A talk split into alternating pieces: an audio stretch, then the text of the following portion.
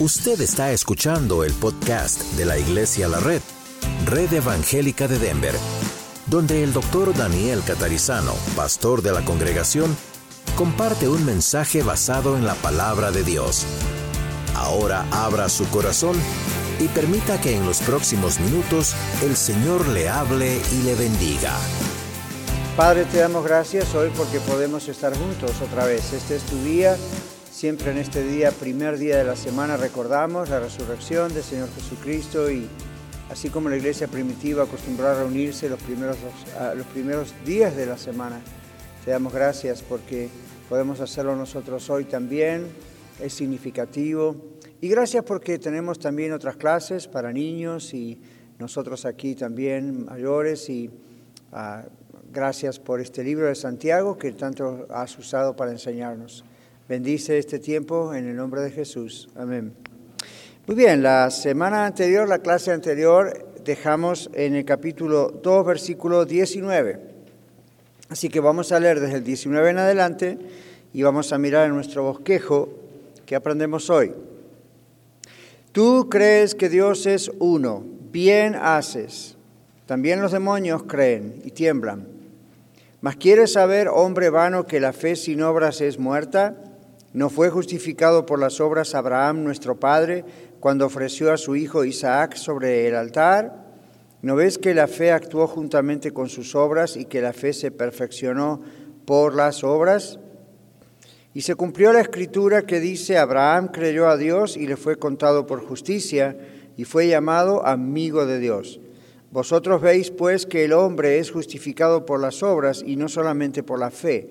Asimismo también Raab la ramera no fue justificada por obras cuando recibió a los mensajeros y los envió por otro camino, porque como el cuerpo sin espíritu está muerto, así también la fe sin obras está muerta. Bueno, el domingo pasado dijimos que aquí Santiago no se está poniendo en contra del apóstol Pablo.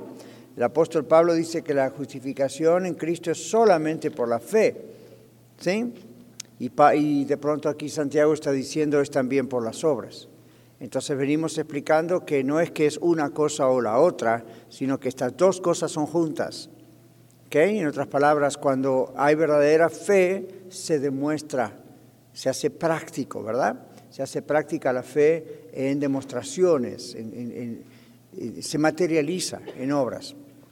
Cuando eso no ocurre, la Biblia nos dice a través del libro de Santiago es que evidentemente no ha habido una conversión, la fe no está. Recuerden que aquí Santiago no está hablando de la fe como la certeza de lo que se espera, la convicción de lo que no se ve, la esperanza de algo, pusimos nuestra fe en Dios porque queremos pedirle algo, ok, eso es fe, pero aquí no está hablando de eso, está hablando más del conjunto de nuestras creencias, del conjunto de la palabra de Dios, hemos puesto nuestra confianza en Dios, en Jesucristo como nuestro Salvador, ¿verdad? Y entonces eso transformó nuestra vida, hizo que nuestra vida naciese otra vez. Jesús le dijo a Nicodemo, tienes que volver a nacer y esa es la idea. Una persona que de verdad es salva, espiritualmente ha nacido de nuevo. ¿Cómo sabemos que eso ha ocurrido? Bueno, la persona confiesa públicamente a Jesucristo, cree que de verdad Jesucristo es quien es. Pero al mismo tiempo la Biblia dice, un nuevo nacimiento, una nueva criatura, se ve en la práctica y se ve a través de cambios que no puede hacer el pastor por usted, que no puede hacer la, iglesia como organización por usted, eso solamente lo puede hacer el Espíritu Santo. Y son cambios que a través de nuestra vida en la tierra van ocurriendo. Nosotros creo que yo hubiese querido que todos esos cambios ocurriesen de golpe, primer día. No es así. Que no trabaja así. Aparte, es razonable que no sea así porque hay cosas que uno no, no sabe qué van a pasar hasta que pasan los años. Entonces, cuando a medida que va pasando los años, ahí el Señor va, sigue cambiándonos, ¿no es cierto? Así que ya sabemos bien quién es una persona salva. ¿Ok? En sus palabras, y atención a los que están ayudándonos con el micrófono, en sus palabras, muy brevemente, dígame después de lo que yo acabo de decir, cómo usted comprende o comprendió qué es, quién es una persona salva, verdaderamente salva. Aquí adelante, rapidito por favor, hermana Evangelina. Estamos en una clase, ok, no estamos haciendo un test tampoco. Muy bien, adelante. Bueno, yo pienso que es um, primeramente pues uh, convencimiento de arrepentirse de sus pecados, reconocer okay. y este y también tener fe en que él vino y nos salvó. Uh, y creer en Él y en la resurrección también de Él. Uh -huh. Y luego también estar viendo que sientes amor por conocerlo a Él, por saber quién es Él, de dónde viene, y sientes una paz y confianza en tu ser. Um, que no la tenías antes uh -huh. y este, también notas cambios en cosas que hacías sin pensar y Ahí aunque está. supieras que eran mal, Okay. este, las hacías de todos modos y ahora no, tienes conciencia y sabes que está mal, o sea, reconoces y no lo haces. y- Entonces, gracias, Evangelina. Entonces, podríamos decir que conversión, transformación van de la mano. Casi es lo mismo, ¿verdad? Cuando hay una verdadera conversión, hay un cambio en todas las áreas de nuestra vida, hay transformación. Cuando hay solamente creencia superficial, lo único que cambió fue lo que creíamos acerca de Jesús. Ahora creemos quién es. Está bien, la Biblia dice eso, tiene que ocurrir. Pero si eso, pasando el tiempo, no vemos que produce transformación, Evangelina mencionó dos tipos de transformaciones. Una que es interna, ella habló de la paz, ¿no es cierto? Paz en el corazón, se va el miedo a la muerte, ok, fine, good. La otra es ¿Qué pasa con el amor hacia los demás? ¿Qué pasa con... ¿Ve? Entonces, es raro que esa parte uno diga, yo soy salvo y no cambie esa otra parte. Ahora, puede ser que lleve un poco de tiempo, pero no puede llevar mucho tiempo. Si lleva mucho tiempo es sospechoso. ¿ok? Por eso a veces se dice en las iglesias, hay personas que están convencidas pero no convertidas. O sea, están convencidas de que tienen que cambiar, pero todo, todo ser humano está convencido de que en algo tiene que cambiar. ¿Ven? Entonces algunos recurren a la psicología para cambiar algo, si es un problema, otros a la, a la consejería, si hay una cuestión emocional, otros a, you know, a la educación, si es un problema de ignorancia, otros al hospital, si es un problema de salud física. Pero aquí estamos hablando de que el Señor transforma todo nuestro ser y, lo que hace de golpe, de una sola vez, es la salvación, la justificación. Nos declara justos, salvos. Pero eso es una sola vez para siempre. Ahora, desde ahí para arriba, desde ahí en adelante, está ese proceso que llamamos la santificación. Y ahí es donde paulatinamente el Señor nos va transformando. Ahora, eso lo puede hacer solamente Dios. Nadie más lo puede hacer, ni usted mismo por usted mismo.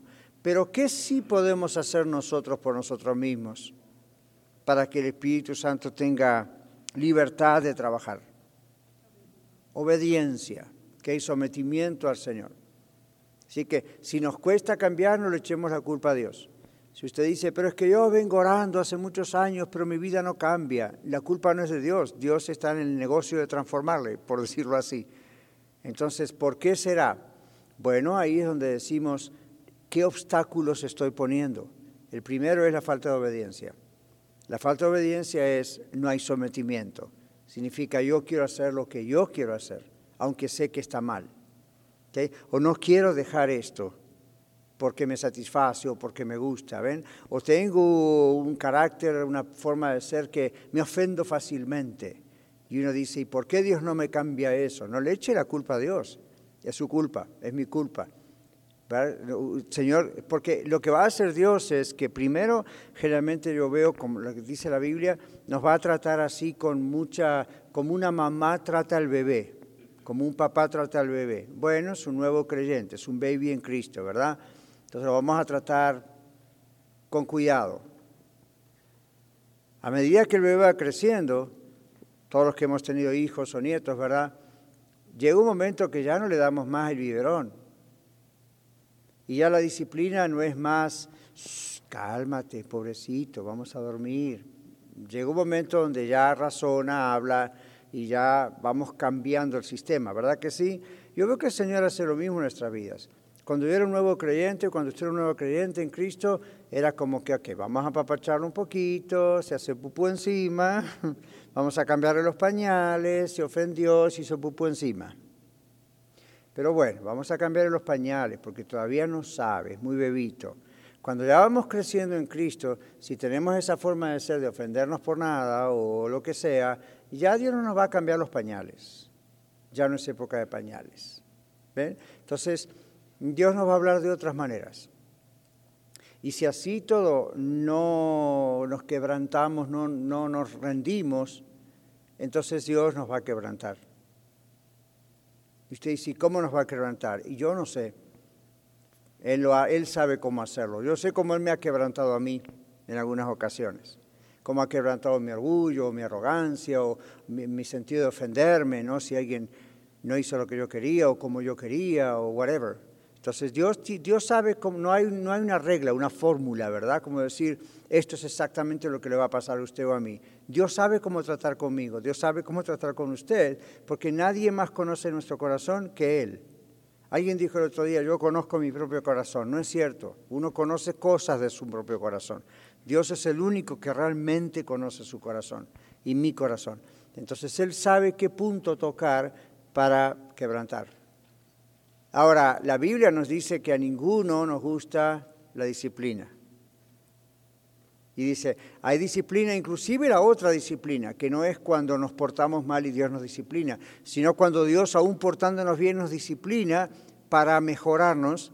Y la Biblia dice en el libro de Hebreos, aún la disciplina al presente no es causa de gozo, sino de tristeza, pero luego es causa de gozo porque trae fruto de justicia a quien ha aprendido bajo esa disciplina. Entonces nunca digan, Señor, yo, yo no me merezco esto, porque si estoy yendo a la iglesia, estoy ofrendando, estoy alabando, estoy, tengo el culto familiar en casa, a mí uno hace la lista de todo lo bueno que parece que uno hace, ¿verdad? Y bueno.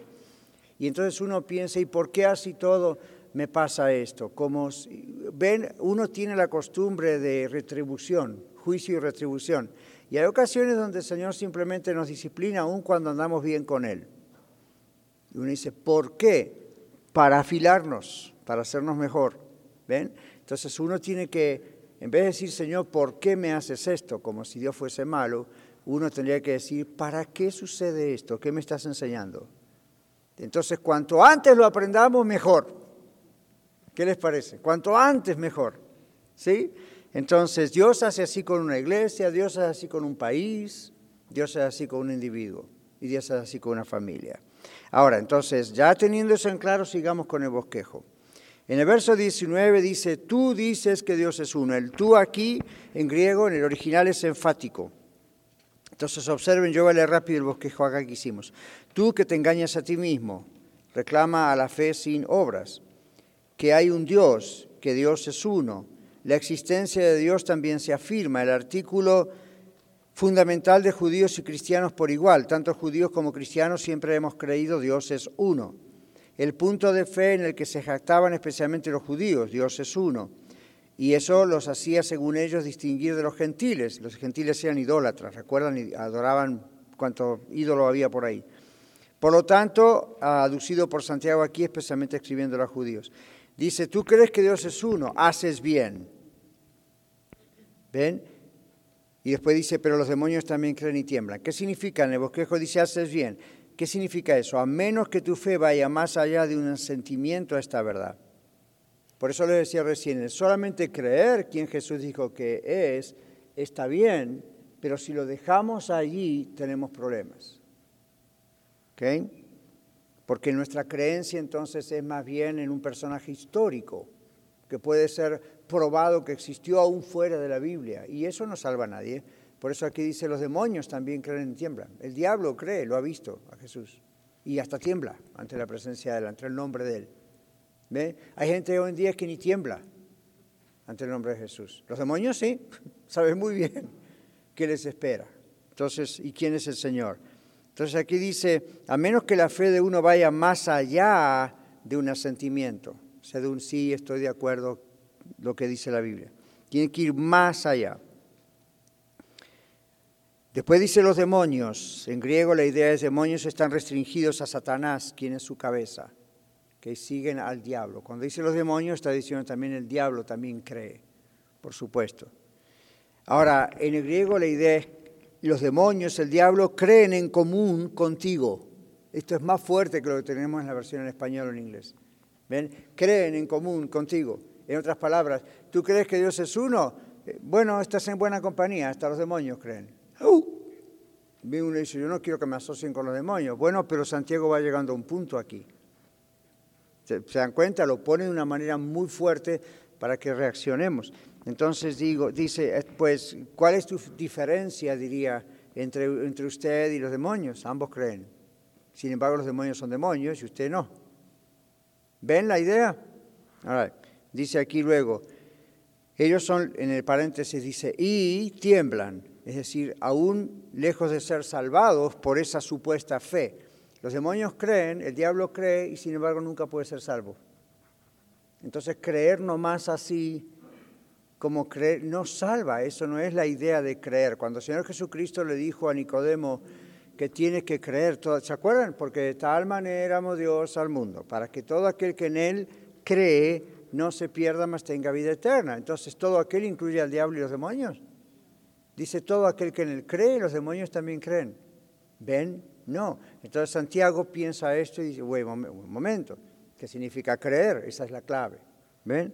Entonces seguimos aquí. Su fe, si nada más cree de cabeza, pero no hay, no hay una entrega a Cristo, solo se suma a su tormento, esto es para el demonio, los demonios.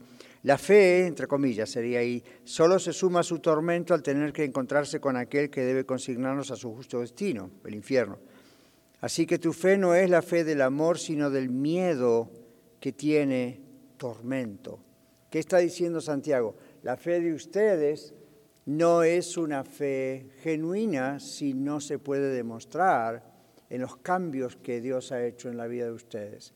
Lo que ustedes creen y que llaman fe, diría Santiago, es lo mismo que les pasa al diablo y los demonios. Ellos también creen, pero es una creencia tormentosa. Es una creencia que no tiene amor. Creen porque es inevitable, lo han visto que con sus ojos espirituales, como sea que lo ven, saben quién es Jesús. No pueden decir es una historia, es mentira, nunca existió. Saben y saben que Jesús ya los ha juzgado y saben que su destino es el infierno eterno y tiemblan ante el nombre de Jesús. Sin embargo, no los salva eso. ¿Ven? Entonces aquí está hablando acerca de cuidado, sepan lo que significa creer. ¿Ven? Entonces, ah, ¿qué dice primera de Juan 4:18? Algunos de ustedes lo conocen de memoria. A ver, ¿hacia dónde mira José? Por todos lados. ¿Y dónde va a llevar el micrófono? Adelante. Primera Juan 4:18. Amén.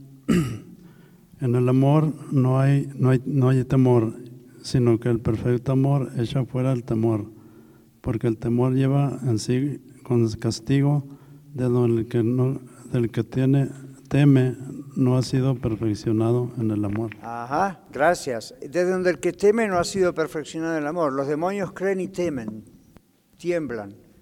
¿Por qué tiemblan ante Jesús? Porque no han sido perfeccionados por el amor de Jesús. ¿Por qué? Porque no pueden. ¿Ustedes vieron la diferencia entre nosotros y el diablo y los demonios? Cuando el diablo pecó en el cielo, con sus demonios fueron inmediatamente expulsados del cielo y no hay para ellos salvación. No hay forma, jamás. Diferencia del ser humano, el ser humano fue creado de imagen y semejanza de Dios.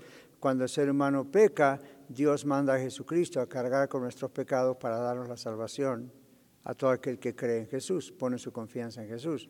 Entonces, tenemos dos diferentes entidades. Una es una entidad espiritual llamada Satanás más todos sus demonios. Ellos también creen en Jesús, pero no tienen la posibilidad de ser salvos. Entonces la creencia de ellos no es una creencia que incluye amor por Dios, es una creencia que incluye miedo a Dios. Nuestra creencia es la creencia que incluye amor por el Señor y sano temor de Dios. ¿Ven? Sano respeto. ¿Ven la diferencia? ¿Sí o no? Recuerden, no estoy predicando, es una clase, ¿ok? Pueden preguntar, ¿ok? Es una gran diferencia. Muy bien. 20 dice, sabes, tú hombre vano, ¿Que la fe sin obras es muerta? Hace la pregunta. Entonces mire su bosquejo, sabes, hombres vanos, aquí dice el bosquejo, no están dispuestos a saberlo, ya que no desean hacer la voluntad de Dios, como dice Juan 7, 17. Vano es quien se engaña a sí mismo con una ilusoria esperanza, descansando en una fe irreal. Luego dice sin obras, el hombre vano sin obras. Esto está separado de las obras que, acá está la palabra clave, separados de las obras que fluyen, ¿ven? Todos sabemos qué significa fluir, ¿no? Como que produce naturalmente. Fluyen de la fe real. Entonces no son obras para ser salvos, son obras que fluyen naturalmente de una fe genuina real. ¿Por qué? Porque esa persona ha nacido de nuevo en Cristo. Los demás, como no han nacido de nuevo en Cristo, se, esperan por hacer obras, limosnas, cosas buenas, a ver si ganan puntos con Dios. A ver si de alguna manera puedan ser salvos. Y la Biblia dice, no, la salvación no es por obras, la salvación es por fe, pero genuina fe. Hay que aclarar, ¿verdad? Fe de verdad. Por eso yo siempre le digo aquí a los papás, a las mamás, no empujen a sus hijos a que se bauticen, no empujen a sus hijos a que pasen al frente o hagan una decisión por Cristo. Deje que ellos lleguen a esa decisión. El Espíritu Santo los tiene que tocar como le tocó a usted, me tocó a mí. En ese momento eso va a ocurrir y entonces hay un nuevo nacimiento. Si nosotros los empujamos porque queremos que sean miembros de la iglesia, porque queremos que toda la familia esté bautizada, porque pensamos que esa es la manera de que a lo mejor van a ser salvos, erramos, los estamos engañando a nuestros hijos. Lo que tenemos que hacer es orar por ellos y vivir vidas en casa que les demuestren que de verdad hemos nacido de nuevo. Esa es la mejor predicación. Y luego, por supuesto, hablarles del Señor, claro que sí. ¿Ven? Pero ellos tienen que tomar su decisión. Yo entregué mi vida a Cristo a los 10 años de edad, pero mis padres no me dijeron, tienes que ser cristiano, tienes que bautizarte, tienes que aceptar a Cristo. No, hicieron las dos o tres cosas fundamentales. Oraron por mí antes que yo naciera. Siguieron orando por mí mientras yo empecé a vivir. Siguieron orando por mí, llevándome a la iglesia y viviendo en casa una vida real. Lo que yo veía en la congregación con ellos, así veía dentro de mi casa. No había diferencia. Yo le podía decir a cualquier persona en la iglesia, mi papá y mi mamá son iguales acá que como usted los ve en la iglesia, así los va a ver en casa. Son iguales. En la iglesia no dicen malas palabras, en mi casa tampoco. A mí en la escuela me preguntaban, era raro, mis hermanas y yo que no, hiciéramos, no dijéramos malas palabras para un niño, eso era raro, porque pues eso estaba en la boca de todos los niños. Hablaban dos palabras y catorce eran malas palabras, insultos. Y eso era cool ya en esa época. Hoy es cool aún en televisión aquí, ¿no? Bueno, entonces les llamaba la atención que yo no hablaba así. Pero yo no me estaba haciendo santo ni me estaba haciendo santurrón. ¿Por qué creen que mis hermanas y yo no nos salía naturalmente a decir malas palabras? El ejemplo en nuestra casa, no escuchábamos a papá y a mamá insultarse, no escuchábamos ellos insultar a nadie. Papá tenía una pequeña empresa, tenía obreros, el taller estaba atrás de mi casa, yo jamás lo vi maltratar a, a los empleados de él, jamás, jamás, al contrario, les daban más de lo que merecían, lo engañaban, lo traicionaban, de llegaban tarde y él no, él no estaba inamovible. Era un tremendo testimonio. Antes de morir, hace poco tiempo, alguien se comunicó con ella. Una, estábamos hablando de hace como 60 años atrás, que yo no sé cuánto. Y sin embargo, ella lo recordaba y habló con él y le dio gracias por el testimonio de su vida. ¡Wow! Y uno dice, esto hace décadas. Entonces, no eran falsos cristianos, eran cristianos de verdad. Usted la ve a mi mamá anda por acá, Elsa, así como usted la ve acá, así ellos allá. No, no hay cambios. La única diferencia es que se viste menos bonito que acá. Pero yo también. ¿okay? Yo en mi casa si quiero puedo andar en shorts, en pijamas, en jeans, whatever, y acá pues a ustedes se ofenderían si yo estuviera así, ¿verdad? Entonces uno se ubica. Pero ubicarse no significa cambiar la personalidad. ¿okay? Así como nosotros bromeamos entre nosotros en casa, así bromeamos entre nosotros acá. Una vez, hace un tiempo atrás, alguien se ofendió porque dice, el pastor no le dice a su mamá, le dice, le dice, ¿cómo es que me dijo? Le dijo, le dice, no le dice mamá frente a nosotros, le dice la hermana Elsa o le dice Elsa. Usted no sabe las cosas que yo le digo en privado. Nunca la voy a insultar, pero entre nosotros nos tratamos así. ¿por qué vamos a poner una careta religiosa acá? ¿Qué quieren que le diga? Reverenda hermana Elsa. A mí es mi mamá. ¿ok? Y tampoco le voy a decir, mamá, ella, ¿ustedes se dan cuenta cómo me llama ella a mí acá en la iglesia? ¿Cómo me llama ella a mí? Me dice pastor. Yo soy su hijo, yo estuve en el vientre de ella. Sin embargo, ella se ubica y, aquí yo ella soy el pastor. Entonces ella me trata a mí con ese respeto. Y al mismo tiempo no me va a decir en casa, pastor. ¿Ven? Entonces uno se ubica, pero la, la personalidad no cambia. Yo nunca desde pequeño, jamás yo los escuché a ellos insultarse, pegarse, no volaban platos ni tazas. A veces escuchamos que tenían problemas, pero se solucionaban rápidamente, nunca nada fue grave. Cuando venía alguna persona de la iglesia o algún vecino y comían en casa o algo, cuando se iban yo nunca escuché a mi papá y mi mamá hablar mal de ellos o chusmear. O cuando algunos querían ir a chismear, salían cinco minutos y ya no estaba en la casa. Era rápido el asunto. Rápido. Y eso nos lo enseñaron a nosotros.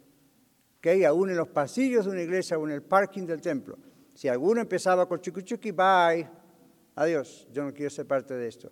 Entonces, eso le digo a papás y mamás que tienen nietos o abuelos, hijos pequeños, vivan en su hogar la verdad y esos niños van a ser atraídos a Cristo.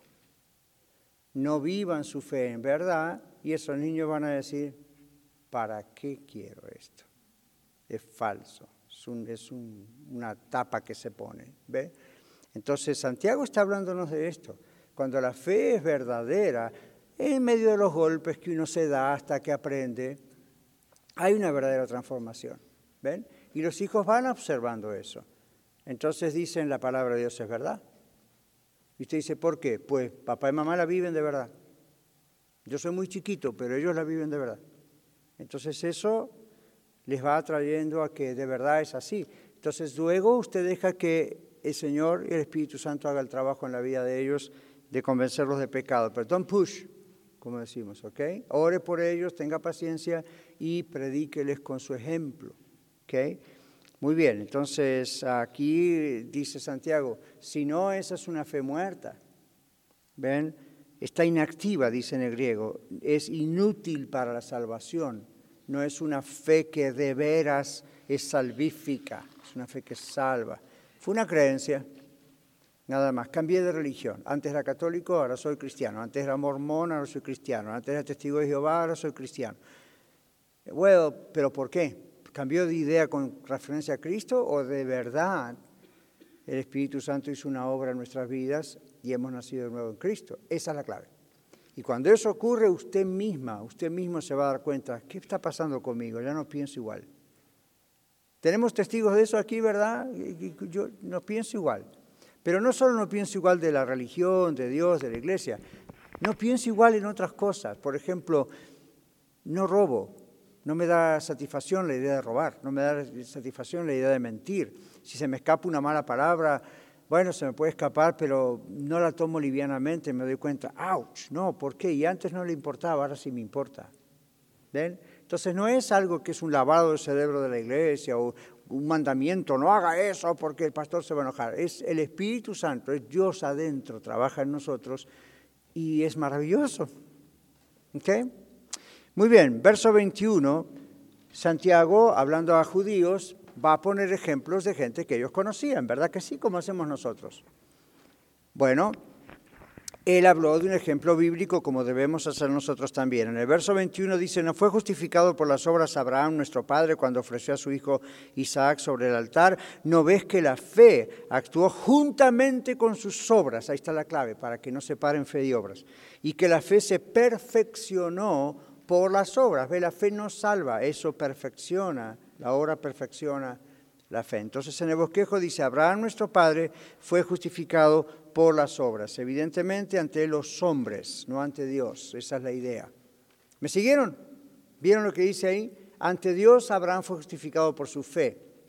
Ante los hombres, la prueba de que Abraham de verdad fue justificado ante Dios por su fe, ¿cuál fue la prueba para los seres humanos que lo veían? Las obras de Abraham. ¿Captaron eso? Es importantísimo que lo capten. No hacemos obras para que Dios nos justifique. Somos justificados por nuestra fe en Cristo Jesús. Pero las obras demuestran a la humanidad, en este caso a la iglesia también, que de verdad somos salvos. ¿Ven? Entonces en Santiago 2.23, como Pablo, Santiago reconoce que su fe fue contada por justicia. 23 dice, y se cumplió la escritura que dice, Abraham creyó a Dios y le fue contado por justicia y fue llamado amigo de Dios. Okay, entonces aquí su bosquejo dice que Abraham, okay, dice, le contó a Abraham por justicia en su justificación ante Dios. ¿Cuándo? Cuando Abraham ofreció a su hijo Isaac en ese altar, lo trajo al hijo como una ofrenda. ¿Recuerdan que el Señor lo frenó? no le permitió que le clavase el cuchillo y lo matase. Era una prueba. Pero no era una prueba para que Dios supiese, a ver, vamos a ver si es verdad que Abraham cree en mí. Dios sabía, Dios conocía el corazón de Abraham. Yo creo que eso vino bien al mismo Abraham, a Isaac y a todos nosotros. Fue un hombre que fue capaz de dar lo que más quería en la vida porque fue lo que Dios le prometió y fue un milagro este muchacho. Y, sin embargo, Dios eh, Abraham dijo, no importa, si Dios lo pide, se lo doy. No entiendo cómo puede ser esto, pero si Dios lo pide, se lo doy. Entonces, esa ofrenda de su hijo, esa ofrenda muestra que la fe de Abraham era sincera. ¿Recuerdan lo que dijimos el domingo? En el libro de Hebreos lo explica. Recuerden que la misma Biblia se explica, ¿no? En sí misma. Y en el libro de Hebreos dice que Abraham creyó y le fue contado por justicia, y que Abraham creía que Dios podía levantar hijos para él aún de las piedras. ¿Recuerdan? Entonces ahí está la idea. Y yo les decía, y es desafiante, ¿no? ¿Qué pasa si yo les decía el domingo pasado, si el Señor nos dice, esto se los voy a dar, y se, nos lo da, es un milagro, y después dice, dámelo? ¡Wow! Ahí se va a probar si de verdad tenemos a Cristo. Entonces vamos a decirle, sí, Señor, ¿cómo no? Ahí va. Eso no significa que Abraham fue al altar a entregar a Isaac cantando alabanzas. Habrá llorado, se habrá, imagínense el corazón de un papá anciano, un milagro Dios le da y ahora Dios se lo pide. Bueno, creo que Abraham tenía muy en claro lo que otra parte de la Biblia dice. Jehová Dios dio, Dios quitó, sea el nombre de Jehová bendito. Esa es total dependencia en el Señor. ¿Ven? Nada es mío. ¿Sabía usted que nada es suyo?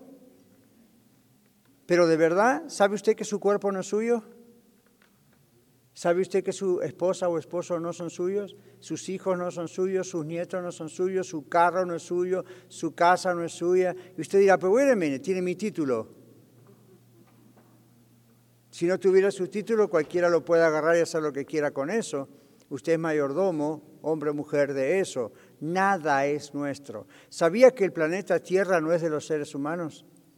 A pesar de que se nos ordena cuidarlo. Nada es nuestro. La Biblia dice, del Señor es la tierra y su plenitud, el mundo y los que en él habitan. Entonces, nada es nuestro. ¿Por qué nos cuesta ofrecerle al Señor lo que es del Señor? Nuestro cuerpo, nuestra vida, nuestros bienes, nuestro matrimonio, nuestros hijos, nuestra carrera. ¿Por qué nos cuesta? Porque lo apropiamos de nosotros. Es demasiado nuestro. Es demasiado nuestro. Ese es el problema. ¿Ok? Entonces Santiago está trabajando con ese concepto. Y está pensando, para Abraham, eh, su hijo no era demasiado de él era de él, fue un milagro, salió de sus entrañas y la de su esposa. Sin embargo, cuando el Señor le dijo, dámelo, Abraham dijo, ok. ¿Ven? Es una tremenda lección. Hoy el Señor nos va a decir, traiga a su hijo, solo al pastor catarizano, agarre un cuchillo y sacrifíquenlo delante del altar. Obviamente no. Pero el concepto no se pierde. El concepto de la total dependencia del Señor no se pierde. Entonces aquí él pone este ejemplo. Ahí en el verso 22, en su bosquejo, observe que dice, por, la fe se por las obras se perfeccionó la fe. No se vivificó, la fe ya estaba en Abraham, pero alcanzó su desarrollo consumado. Eso es lo máximo. Entonces, en 2 Corintios 12, 9 dice aquí, Pablo, eh, es cuando Pablo le pregunta al Señor, o él dice, yo oré tres veces para que me fuese, yo oré tres veces para que me fuese quitado este aguijón de mi carne, ¿recuerdan? ¿Sí? Yo, olvídense de la distracción. Yo oré tres veces, dijo Pablo. No, no, dice cuál fue su aguijón. La mayoría pensamos que fue una enfermedad. Pero él dijo, tengo este aguijón. Tres veces le pedí al Señor que lo sacase de mí. ¿Y qué le dijo el Señor? Bástate mi gracia, porque mi poder se perfecciona en qué? Muy bien, lo dijeron bien. No es en tu debilidad, es en la debilidad. Si el Señor le hubiese dicho a Pablo, mi poder se perfecciona en tu debilidad, eso era solamente para Pablo. Pero el Señor dice, mi poder se perfecciona en la debilidad. Eso es para todos nosotros. Cuando somos débiles, ¿qué tendemos a hacer? ¿Qué tenemos que hacer? Orar y depender más del Señor. ¿Verdad que sí? ¿Cómo? Oramos, oramos y oramos, rogamos, suplicamos, imploramos, ya de todo hacemos. Nomás no vamos de rodillas de acá hasta allá porque ya nos enseñaron que eso no sé qué hacerlo, ¿verdad? Pero que de rodillas estamos, de rodillas estamos, ¿no? Yo cuando he estado en momentos desesperados, uh, wow, uno está ahí, Señor, Eres mi única esperanza. Ahora y cuando estás bien también, Danielito. Pero uno tiende a... Uh, entonces Dios le dijo a Pablo, mi poder se perfecciona. Perfeccionar en griego tiene mucho que ver como que se completa, madura algo. ¿Mm? No es que falta algo, sino que maduras en la debilidad. Dios nos conoce, Dios sabe cuando estamos débiles, doloridos, adoloridos, pobres, y no traicionados, lo que sea, emocional, física o espiritualmente, enseguida tratamos de que el Señor nos ayude. Hay gente que son amigos de ustedes o familiares suyos o míos que jamás pisan una iglesia hasta que alguien se muere o está a punto de morir, o le dice que tiene un cáncer, o le dice que el, que el embarazo está a riesgo, o que está por perder el trabajo, o tuvo un accidente. Ah, ¿qué pasó en septiembre 11? Se llenaron las iglesias del país por unos cuantos meses. Cuando se fue el efecto del miedo del terrorismo, no hubo más problemas. Ya no iba más a la iglesia. Ahora, esa es una tendencia que todos los seres humanos podemos llegar a tener. O la mejor tendencia es depender siempre del Señor, aunque nos vaya bien. Entonces aquí dice en 2 Corintios 12, 9, mi fuerza se perfecciona en la debilidad, es decir, se ejerce perfectamente, muestra lo bueno que es. Entonces el germen, ¿saben lo que es el germen, verdad? La semilla de algo, desde el principio contiene el árbol adulto, pero su perfección no se alcanza hasta que se desarrolla. Si usted va a Walmart, a Home Depot, Lowe's o una nursery y compra una semilla y dice, esta es una semilla, digamos, de tomates. ese tomate, ¿usted ya lo vio? No. Pero esa semilla contiene todo lo que se necesita? Sí. En otras palabras, ahí adentro está el tomate, potencialmente. No va a tener tomates a menos que la plante. Entonces la fe es, como ese germen, es como esa semilla. Las pruebas, las cosas hacen que se fertilice y crezca y se vea. Ese es el ejemplo que está usando aquí. Entonces, en, en el paréntesis ahí recordamos algo que leímos domingos atrás, en Santiago capítulo 1, versículo 4. Deje que la paciencia tenga su obra perfecta o completa, para que pueda ser perfecto, es decir, completamente desarrollado en la exhibición de qué. Ahora, entonces yo le pregunto, clase, ¿se tiene que ver que somos cristianos o solamente se tiene que asumir que somos cristianos? La Biblia nos dice en Santiago que tiene que haber pruebas de que es real. ¿Qué dice la Biblia con relación al arrepentimiento? ¿Es algo que se tiene que ver o es algo que nada más se tiene que sentir? Se tiene que ver. Hay un texto en la Biblia que dice, habla de frutos de arrepentimiento. Entonces eso es mucho más que I'm sorry o I apologize, ¿verdad? Lo siento, perdón, good, pero tiene que mostrarse que de verdad ha habido un arrepentimiento, hay fruto de arrepentimiento. ¿okay? A veces cuando en consejería matrimonial de pronto un esposo o una esposa, cualquiera de los dos casos, me dice es que me falló, adulteró, se fue con otra o con otro y yo no le puedo creer, aunque me pidió perdón muchas veces. Yo le digo, bueno, entiendo su dolor, que eso debe ser horrible y que ya perdió credibilidad a su cónyuge y va a costar creerle, naturalmente. Pero va a tener que darle chance como Dios le dio chance a usted y Dios me da chance a mí. ¿Por qué? Le tiene que dar chance para que muestre fruto de arrepentimiento. ¿Y cuál cree usted que va a ser en ese caso el fruto de arrepentimiento? ¿Me va a seguir pidiendo perdón de aquí hasta que se muera? No, no hace falta. ¿Cuál sería el fruto de ese arrepentimiento? Hay un cambio de conducta, Ana, ¿verdad? ¿Y cómo sería el cambio de conducta en ese adúltero o adúltera? No lo vuelve a hacer. Entonces me va a demostrar que se aguanta. Sorry, vamos a hablar entre adultos, ¿verdad? Y es fiel. Entonces, ok, vuelve a crear credibilidad en esa persona, es fiel. Lo mismo pasa aquí si, si, su hijito o su hija roba algo en la escuela o, se drogó o, estas cosas así. ¿Cuál es el fruto de que está realmente arrepentida o arrepentido? No vuelve a caer, no lo vuelve a hacer. ¿Ven? Entonces, evidentemente hay un cambio en la conducta. ¿Ven? Muy bien, entonces aquí seguimos avanzando 21, entonces dijimos, Abraham, nuestro padre, dice aquí, fue justificado por las obras. La idea no es que así fue ante Dios justificado ante las obras, por las obras, sino delante de los otros seres humanos pudo demostrar que eh, su justificación realmente había ocurrido. Entonces aquí en Santiago 2.23, la referencia, ¿verdad? Reconoce Santiago, como Pablo, que fue su fe la que se le contó a Abraham por justicia en su justificación ante Dios. ¿Cuándo? Cuando ofreció a su hijo como una ofrenda. Verso 22, aquí aparece en la Biblia, ¿no ves que la fe actuó juntamente con sus obras y que la fe se perfeccionó por las obras? Vamos al bosquejo. En las dos cláusulas el énfasis está en la palabra fe, en la primera, y obras en la segunda. En otras palabras, su fe fue forjada. ¿Qué es forjar? Trabajada. Estaba trabajando con sus obras. La fe es lo que hacía trabajar las obras. ¿Ven? No, al revés. La fe hacía trabajar las obras. Porque fue por fe que le ofreció a su hijo. Luego dice, por obras se perfeccionó la fe. ¿Ven? No se vivificó, pero alcanzó su desarrollo consumado. Entonces, Ahí está el tema que veíamos recién de, otra vez, en la debilidad se perfecciona nuestra fe. Dios permite cosas para perfeccionar nuestra fe. Verso 23 dice, se cumplió la escritura. Y está hablando de Génesis 15, 6.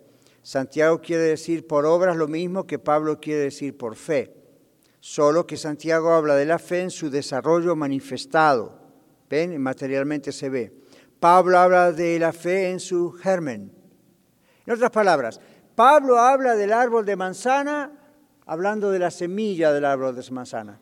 Santiago habla del árbol de manzana con el árbol produciendo manzanas. Los dos hablan del árbol de manzana. ¿Captaron? ¿Está claro? Los dos hablan de la manzana, uno de la semilla y otro del árbol que ya produce. Entonces Pablo habla de lo incipiente, Pablo habla de la fe que es metida dentro del ser humano por el Espíritu Santo. Santiago habla de cuando ya esa fe da fruto que no hay contradicción. Ok, vamos a ir despacio a la conclusión. Muy bien, entonces la escritura se cumplió, ahí tenemos la aclaración entre Pablo y Santiago. La ofrenda de Isaac por parte de Abraham no fue un mero acto de obediencia, dice el bosquejo, sino un acto de fe. Isaac era el sujeto de las promesas de Dios, que en él se debía llamar la simiente de Abraham. El mismo Dios le pide a Abraham que mate el objeto de su propia promesa cuando todavía no había simiente en quien esas predicciones pudieran realizarse. En otras palabras, si mataba a Isaac, ¿cómo se iba a cumplir la promesa?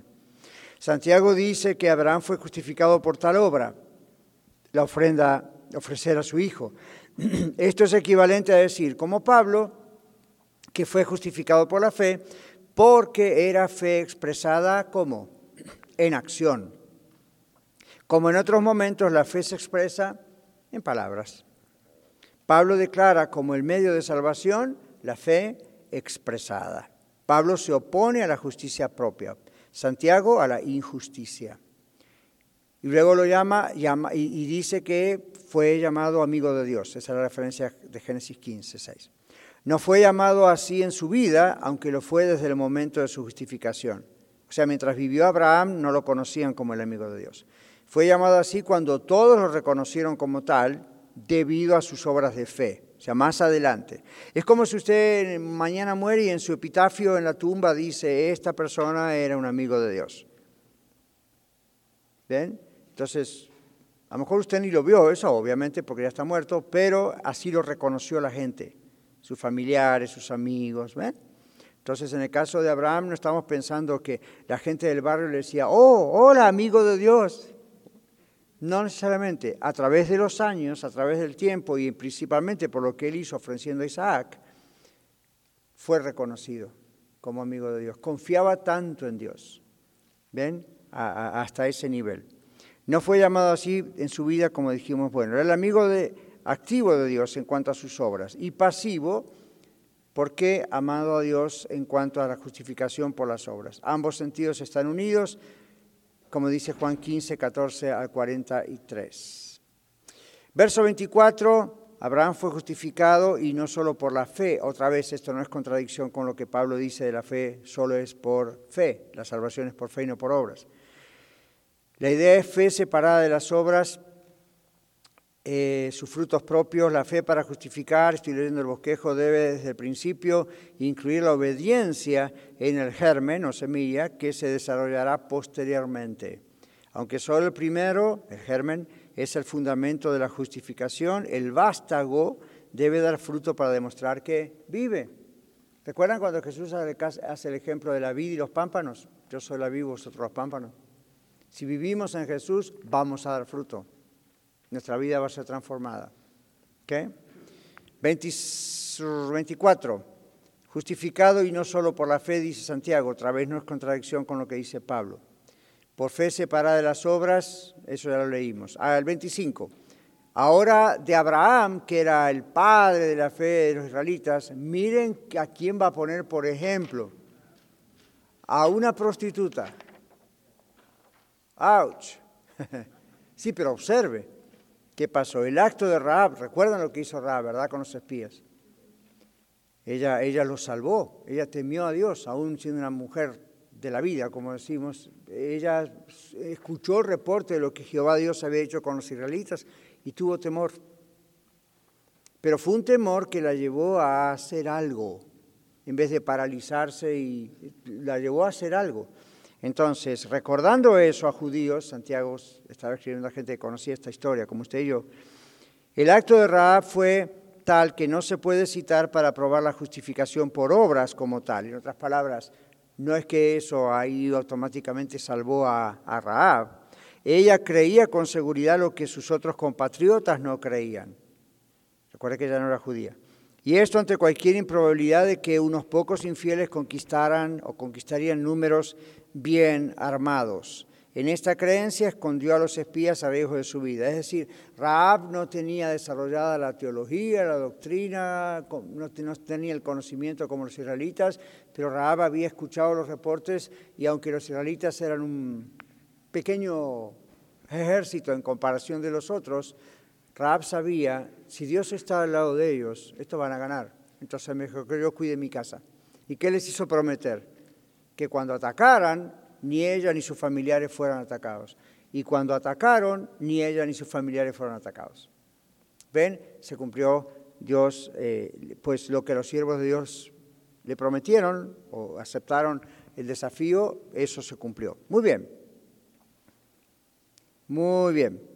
El vástago debe dar fruto para demostrar que vive, decíamos antes. Bueno, Raab no fue salva por lo que hizo allí necesariamente, pero evidentemente mostró una creencia que debe haberse desarrollado evidentemente después. Por lo tanto, en Hebreos 13, perdón, en Hebreos 11:31 nombra a Abraham, ah, perdón, nombra a Raab la ramera como un ejemplo de la fe más que de obediencia. ¿Ven? Por fe la ramera Raab no pereció con los que no creyeron, dice Hebreos 11:31.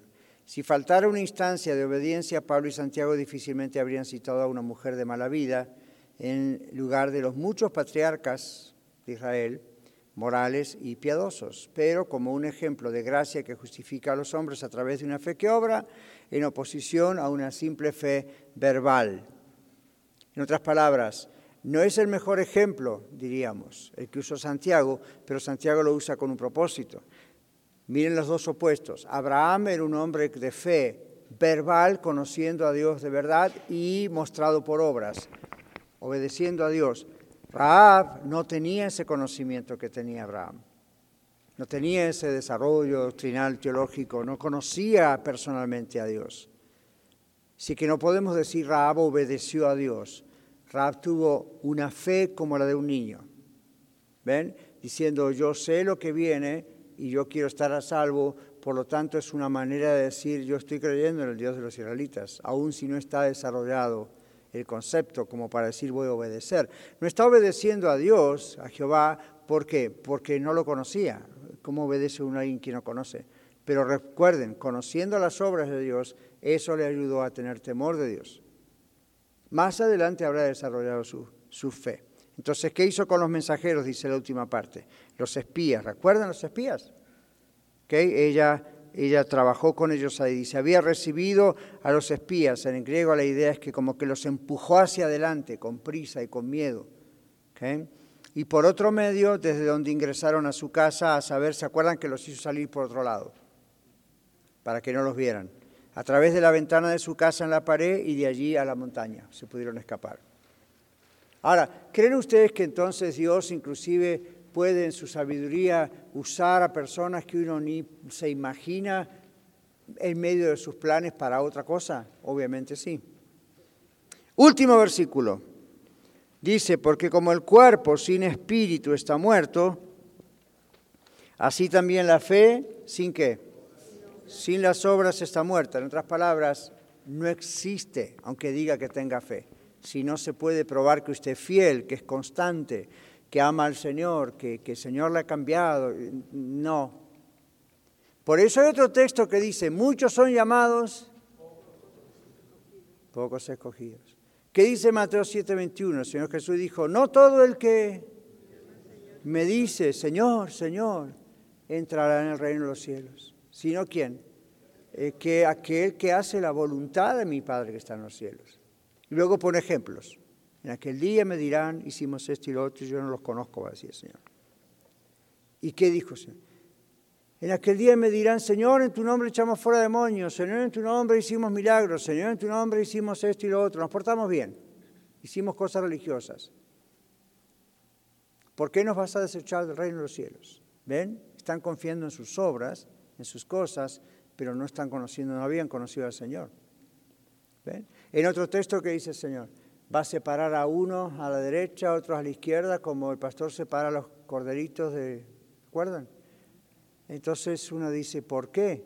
Porque tuve hambre y me diste de comer, tuve sed y me diste de beber. ¿Y cuándo te vimos hambriento? Cuando hiciste a uno de estos pequeños hermanos. Ven, eh, no es vamos a hacer limona, vamos a dar a los pobres, eso nos va a salvar. No, son, la Biblia navega por diferentes ejemplos desde el Antiguo Nuevo Testamento que muestran que de verdad una persona ha sido transformada por el Espíritu Santo porque conoce a Cristo.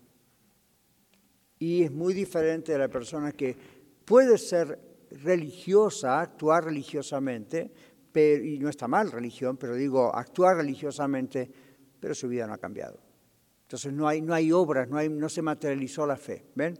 Entonces aquí en el 26 dice Santiago, dice el 26 en la Biblia, porque como el cuerpo sin espíritu está muerto, así también la fe sin obras está muerta. Entonces mire su bosquejo, dice Santiago, no quiere decir que la fe responde al cuerpo.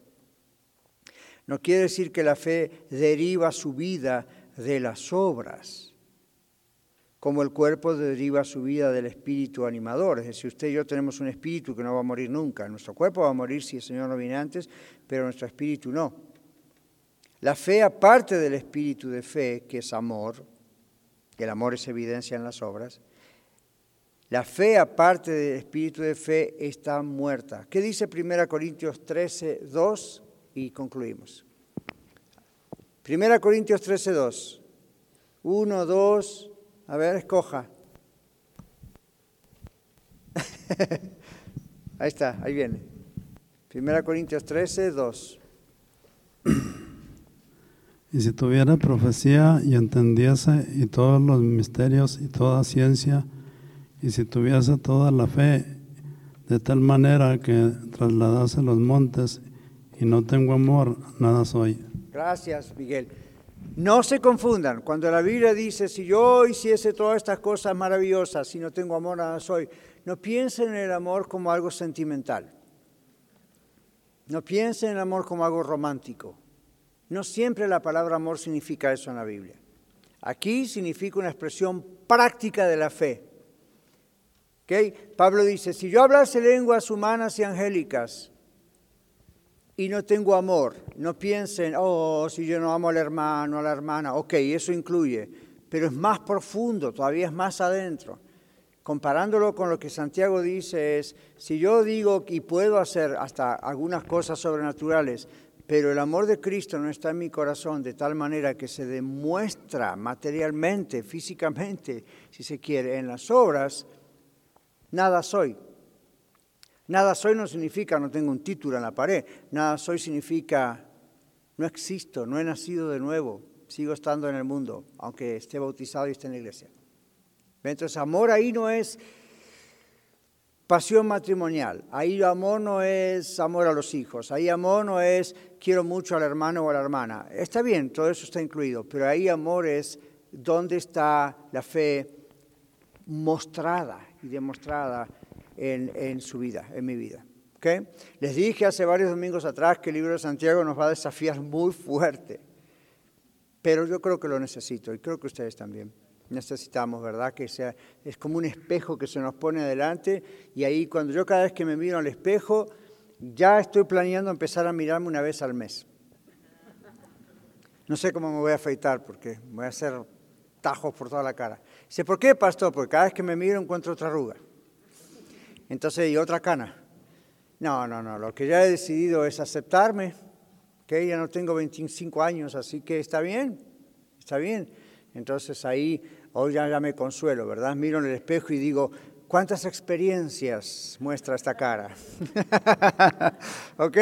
Pero está bien, está bien. Lo que quiero decir es, eh, Santiago es como un espejo y de pronto nos muestra las cosas que no nos gustan ver, ¿verdad? Un granito, una arruga nueva, una cosa. Entonces, la Biblia es así, es sanidad. Para mí es sanidad.